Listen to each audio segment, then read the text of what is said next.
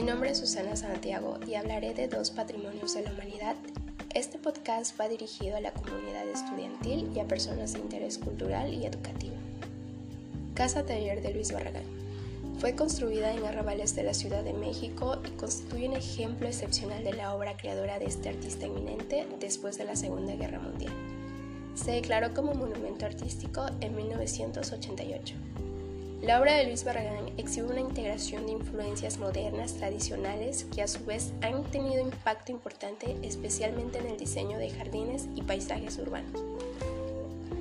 Representa una obra maestra del movimiento moderno y actualmente es un museo y está abierto al público. El Tajín, ciudad prehispánica.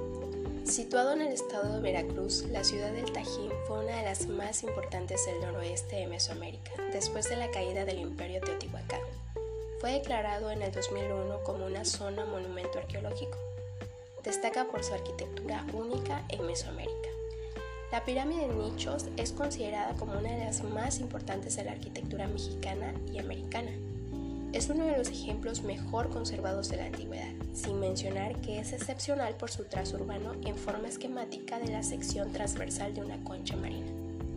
Está bajo custodia del Instituto Nacional de Antropología e Historia, mismo que aprobó un plan para el manejo del sitio, promoviendo la conservación y protección de los valores materiales e inmateriales para las generaciones futuras.